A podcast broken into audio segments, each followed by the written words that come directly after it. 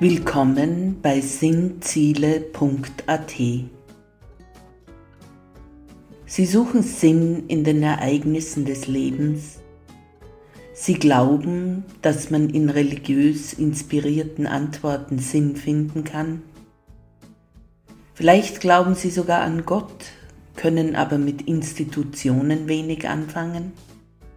Sie wollen selber denken, selber nach Sinn suchen dann sind Sie hier richtig. Hören Sie den Podcast von sinnziele.at zu verschiedenen Themen und Fragen des Alltagslebens. Tauchen Sie ein in sinnvolle Anregungen für Ihren Geist und Ihre Seele.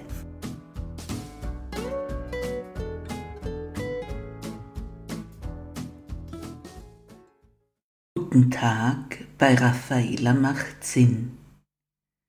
Im Themenkreis 3 Wer ist Gott?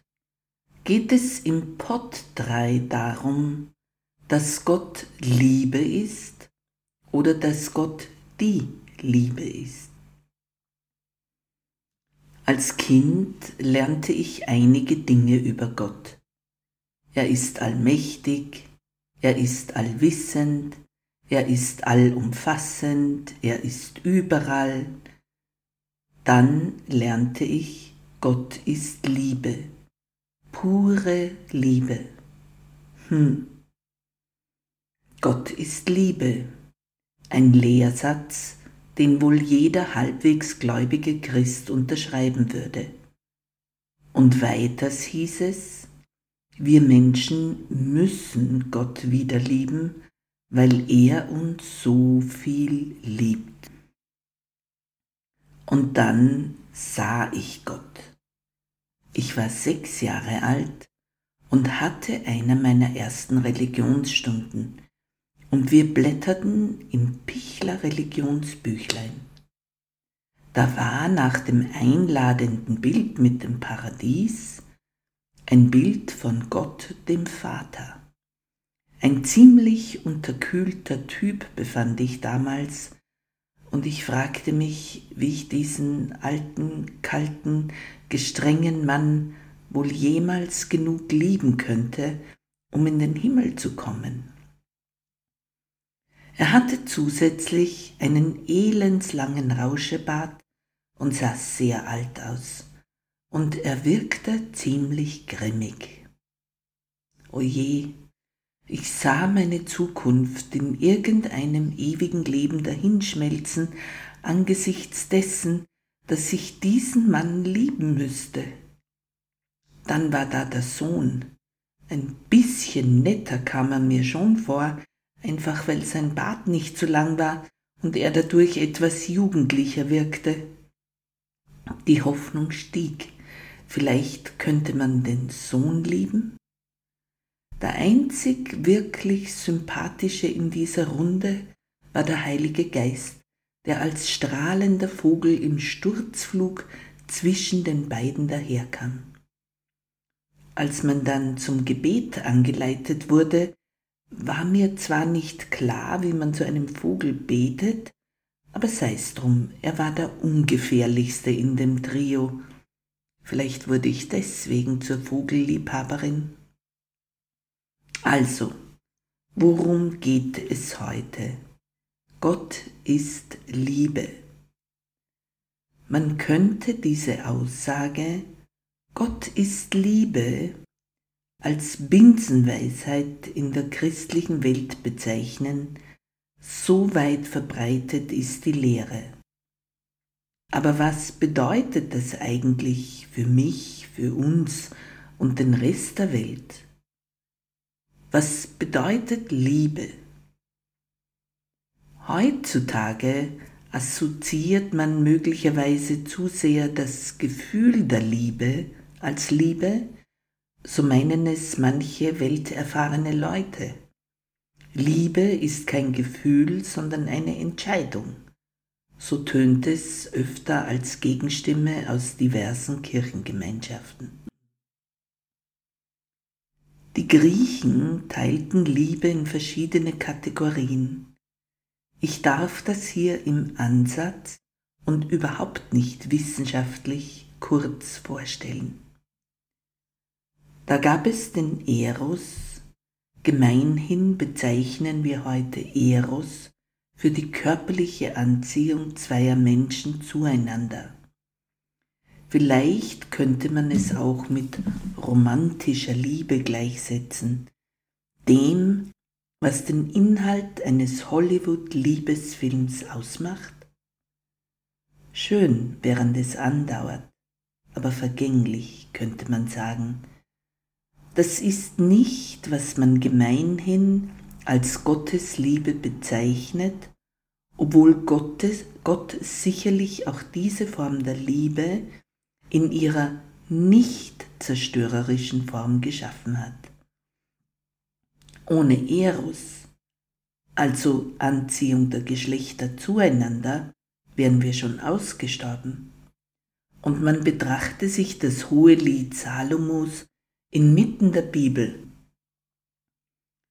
Ein unvergleichliches Zeugnis der Liebe zweier Liebender zueinander im Ersten Testament. Es ist ein biblisch-literarisches Werk voller zärtlicher, teils etwas erotisch angehauchter, bildgewordener Gefühle und Worte. Und dieses Liebeslied ist da in der Mitte der Bibel. Wunderbar. Denn Gott hat auch diese Form der Liebe geschaffen. Dann gab es Philia, entweder die Liebe zu etwas, wir finden das in Wörtern wie Philosophie, die Liebe zur Weisheit, Philanthropie, die Liebe zu den Menschen, Philatelie, die Liebe zu Briefmarken und so weiter. Es steht aber auch für die freundschaftliche Liebe dem Wohlwollen bestimmten Menschen gegenüber. Da gab es ein Lied in meiner Jugend, der Anfang lautete, Wahre Freundschaft soll nicht wanken, wenn sie gleich entfernet ist.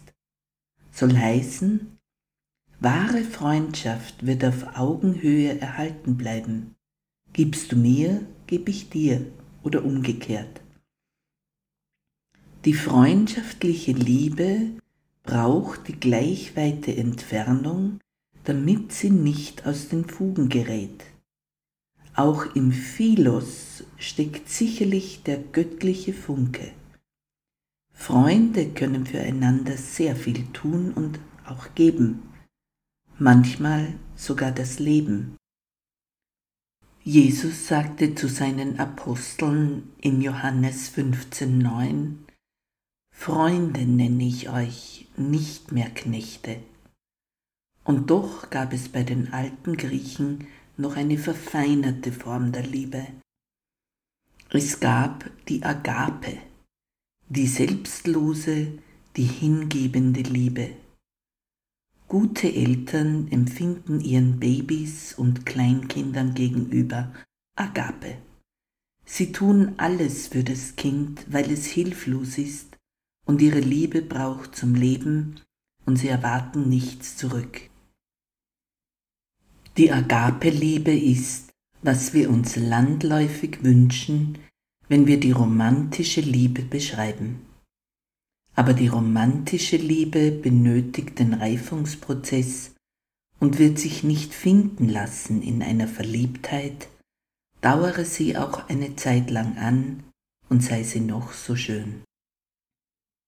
Auch Gottes Liebe wird diverser christlicher Lehrmeinungen nach mit Agape assoziiert. Bedingungslose Liebe. Hm. Was ist das in diesem Fall?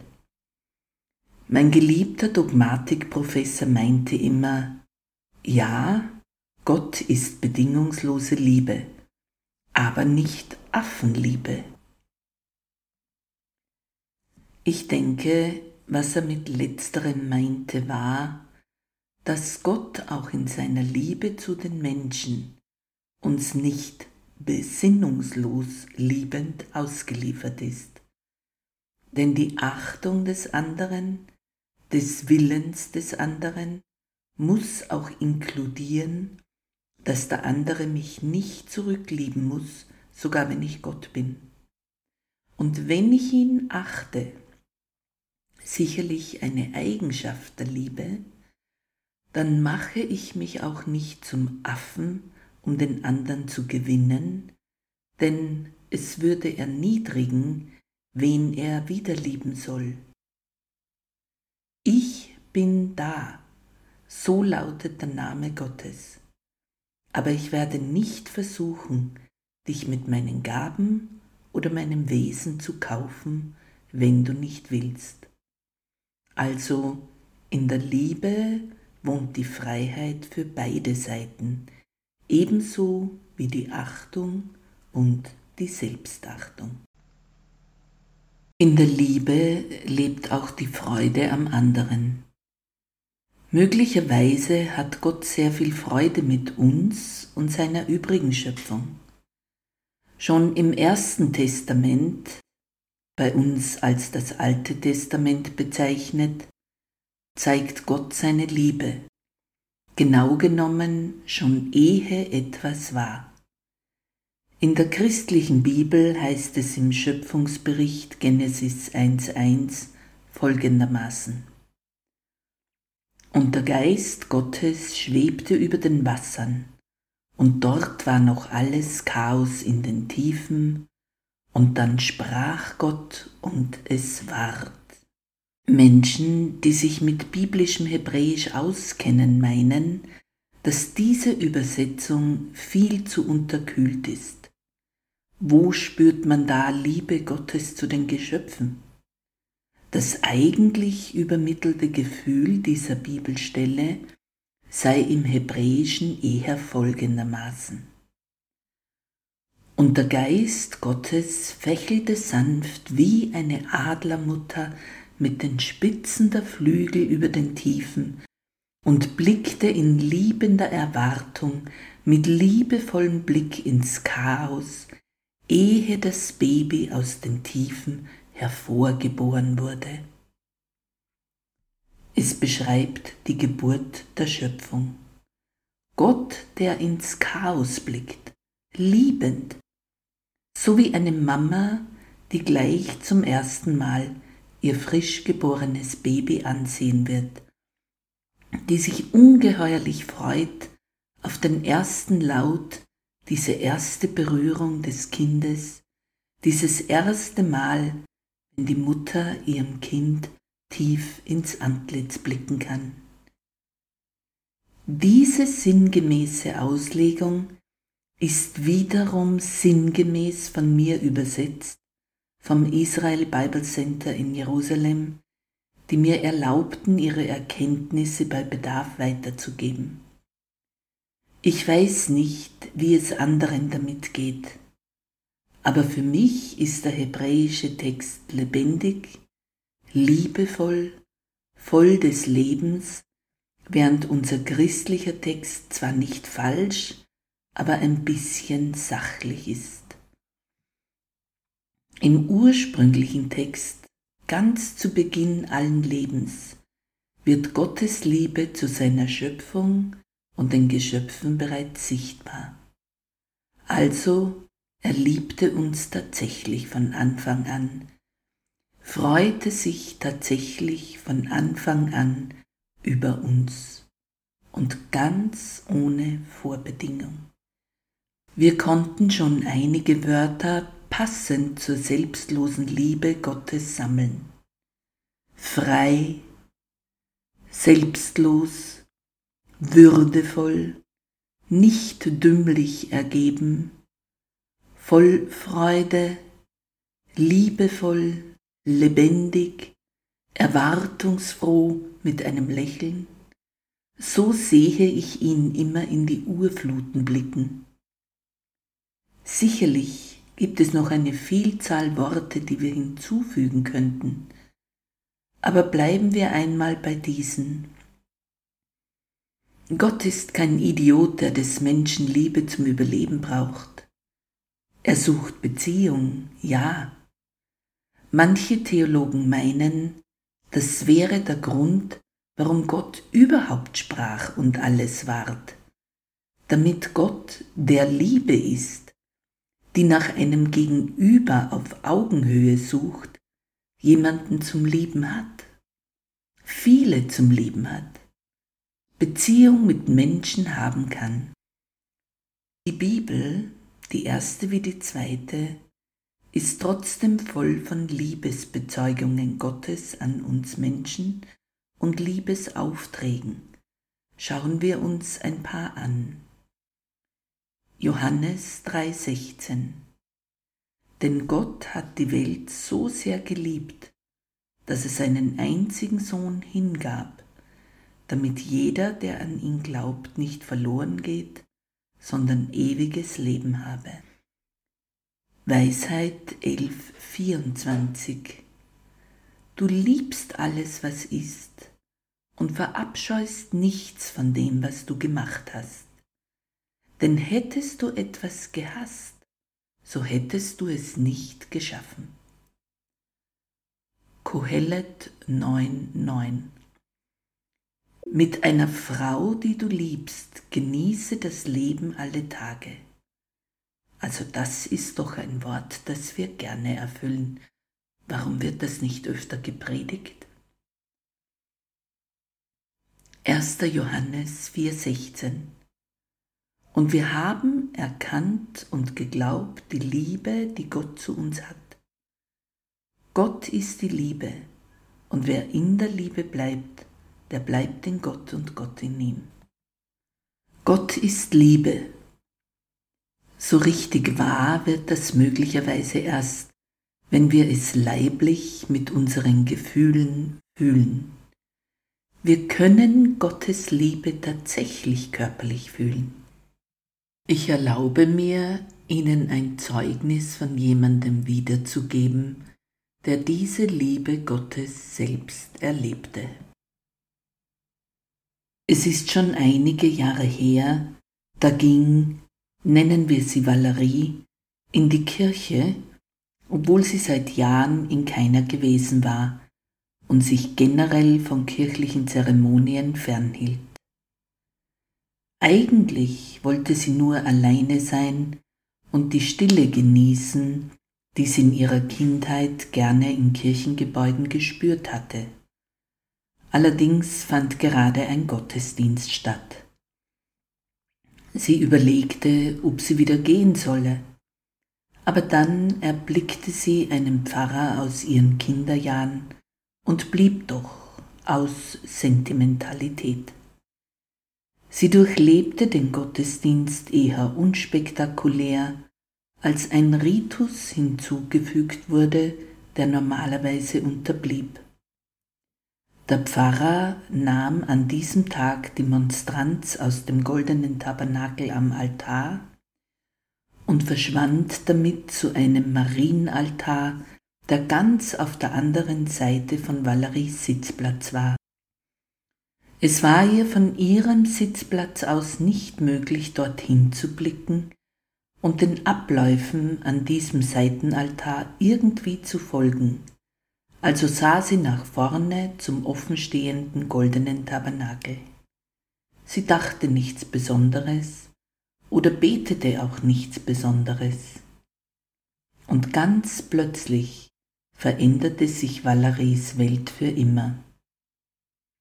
Aus dem offenen Tabernakel kam ein Lichtstrahl direkt auf sie zu, traf sie genau in die Mitte ihres Herzens und löste eine Explosion an Liebesgefühlen und Glücksgefühlen in ihr aus, wie sie es noch nie erlebt hatte.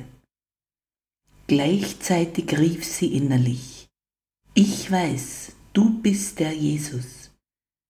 Tränen liefen über Valeries Gesicht, als sie diese Glückseligkeit und Liebe in nie gekanntem Ausmaß spürte.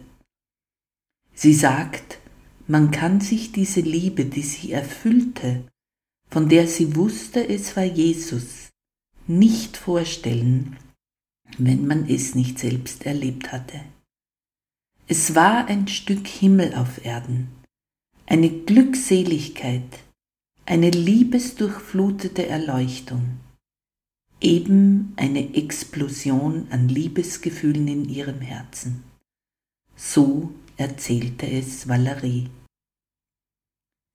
Von diesem Tag an wollte sie für Jesus leben, alles lernen, was es darüber zu lernen gab, Zeugnis über seine Existenz geben, ihr Leben war neu geworden. Man konnte wirklich sagen, sie war erfüllt vom Heiligen Geist, der sie trieb, Heiliges zu denken, zu sprechen, zu wünschen, zu sagen, zu verkünden. Das heißt nicht, dass sie plötzlich perfekt war oder sündenfrei war. Aber ihr Lebensfokus hatte sich komplett verändert und die Mitte ihres Lebens war nun Gott, Jesus und der Heilige Geist. Und sie war glücklich, einfach nur glücklich und liebte wieder den, der sie mit seiner Liebe erfüllt hatte. Beneidenswerte Valerie. Auch heute noch ist sie Christin und weiß, dass ihr Erlöser lebt. Ich nehme an, man kann darum bitten, dass einem Jesus persönlich begegnet und einen seine Liebe spüren lässt. Ich denke, man kann das auch für die beten, die einem fürs Gebet gegeben sind. Ich wünsche allen Menschen, die es möchten, Valeries geistig-leibliche Jesus-Erfahrung. Amen. Vorschau. Hören Sie zum Themenkreis 3 Wer ist Gott? Den Pod 4 von Raffaela macht Sinn am Sonntag, den 29. Januar 2023. Wir vertiefen uns dann in das Thema Gott ist Gerechtigkeit. Und wenn Sie den Newsletter abonnieren, dann brauchen Sie nur auf den Button darunter klicken und schon sind Sie beim Pod. Und schreiben Sie mir. Bis dahin verbleibe ich Ihre Raffaela und Gott segne Sie. Amen.